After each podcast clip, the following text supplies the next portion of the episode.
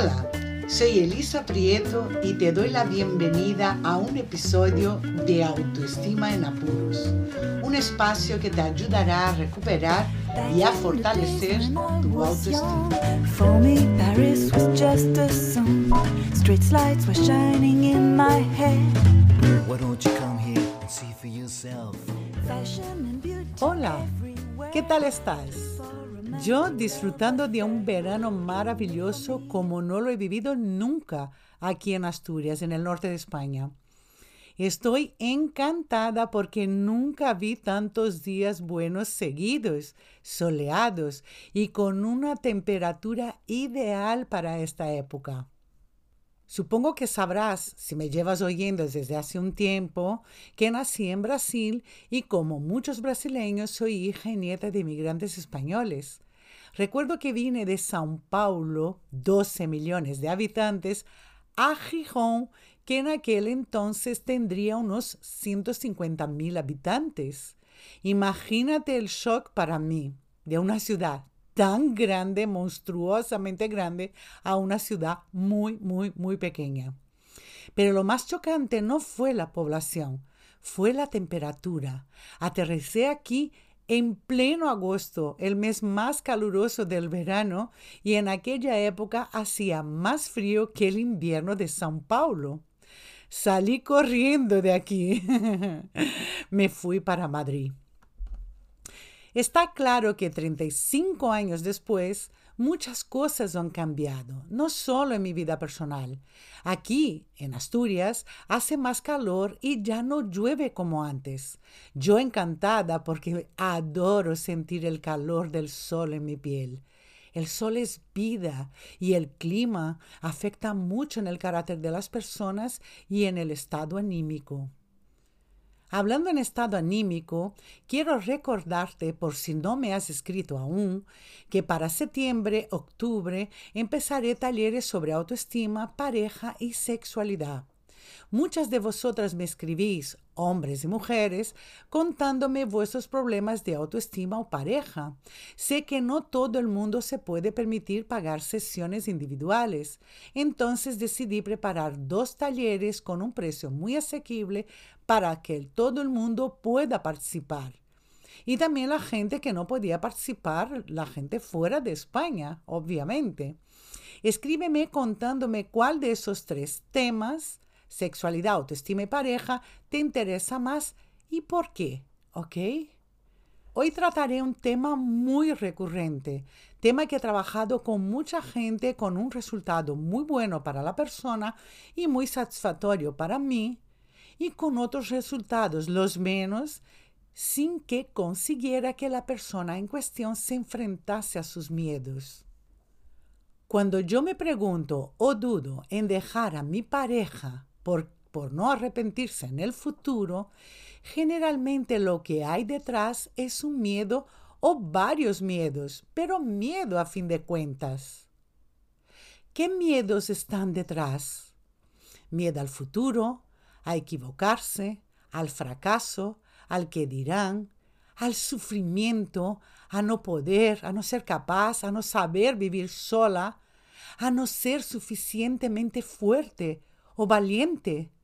Y el miedo con mayúsculas que está detrás de todos esos pensamientos y sentimientos es el miedo a la soledad. Sobre el miedo a la soledad y al futuro tengo episodios dedicados exclusivamente a ellos. Escúchalos para saber cómo funciona esta emoción y gestionarla. Todos tenemos miedos el miedo es una emoción básica y adaptativa, y gracias a esta emoción estamos todos aquí. Pero el miedo a la soledad, al rechazo, al abandono, son miedos irracionales y por supuesto que cuando surgen lo hacen de forma subjetiva. Tenemos más miedos irracionales que racionales. ¿Y eso por qué? Las emociones se activan con varios tipos de estímulos y uno de ellos son los pensamientos. Es muy importante saber qué tipo de pensamiento tienes, reconocer los pensamientos recurrentes, estos que se repiten como un disco rayado, y si son pensamientos positivos o negativos. La mayoría de estos pensamientos son sobre la valoración que hacemos de nosotros, es decir, el autoconcepto que tenemos que puede ser negativo o positivo. Es decir, la autoestima está en juego por el autoconcepto que tienes. Si tienes miedo a equivocarte, probablemente crees que te arrepentirás de romper con la pareja porque crees en el fondo que no tendrás a nadie más en el futuro. El miedo a la soledad es el que te hace dudar porque seguramente tendrás creencias en tu inconsciente de que nadie más te va a elegir en un futuro próximo. Entonces el drama mental está formado con pensamientos del tipo ¿Y si me quedo sola? ¿Y si nadie me elige? ¿Y si no puedo estar sola? Jamás estuve sola. ¿Quién me va a querer? Con este tipo de pensamiento terminarás desistiendo de cortar con una relación que no te hace feliz. Hay que encontrar el combustible que te dé fuerza a tu motor para tomar la decisión de dejar a esta persona. Este combustible es la razón por la cual quieres dejar a tu pareja. El título de este episodio dice claramente que quieres dejar a tu pareja con un miedo detrás, el que sea. Pero lo importante aquí es que quieres terminar la relación y que cuando quieres hacer esto es porque no estás satisfecha, ni feliz, ni te sientes plena con esta persona. ¿Qué prefieres? ¿Estar feliz, tranquila y en paz sola? ¿O estar con una persona que no te muestra amor, que no te quiere, que no te valora, que no eres importante para ella, que no te trata como te merece, y me refiero al respeto, al afecto, al cariño, al amor. ¿Qué prefieres? No hace falta pensar mucho. Yo prefiero estar en paz que estar mendigando amor con una persona que no me ama. En mi consulta he oído cosas horribles del tipo, me merezco lo que me hace, yo soy la culpable de que se cabree conmigo, que me pegue o que me trate mal. Esta persona está gritando, no merezco amor, no soy digna de ser amada y está sufriendo como la que más y aún así no se va. La autoestima está nula, pero hay que hacer un gran esfuerzo y recordar lo digna que eres, lo digna de ser amada, con todo el derecho del mundo y salir de ahí.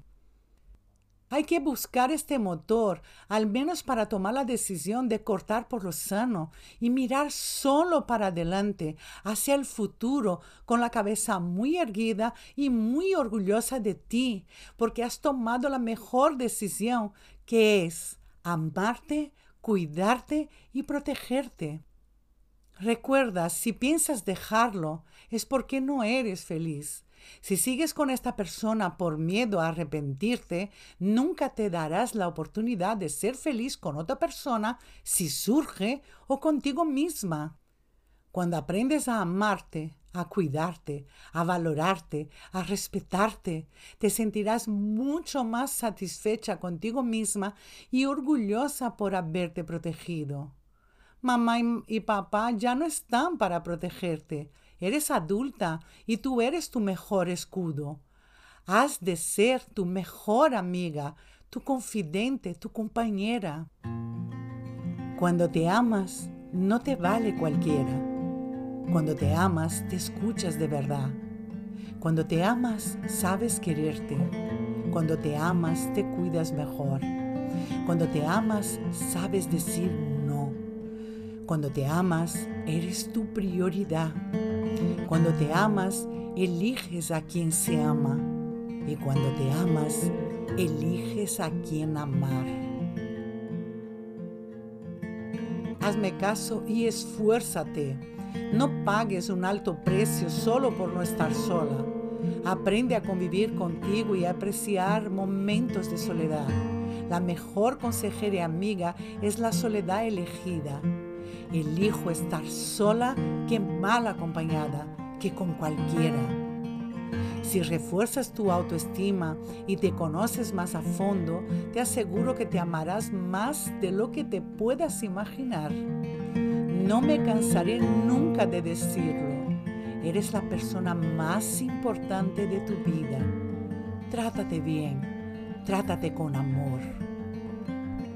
Si quieres conocerte más y fortalecer tu autoestima, suscríbete a mi web a través de los ebooks que regalo para saber exactamente cuándo será el taller sobre la autoestima y sígueme en Instagram si no lo haces aún. Soy Elisa Prieto 8. Será tu primer gran paso hacia una vida con menos miedos, menos sufrimiento y más amor, porque solo elegirás a personas que sepan amarte de verdad. Hasta el próximo episodio. Chao.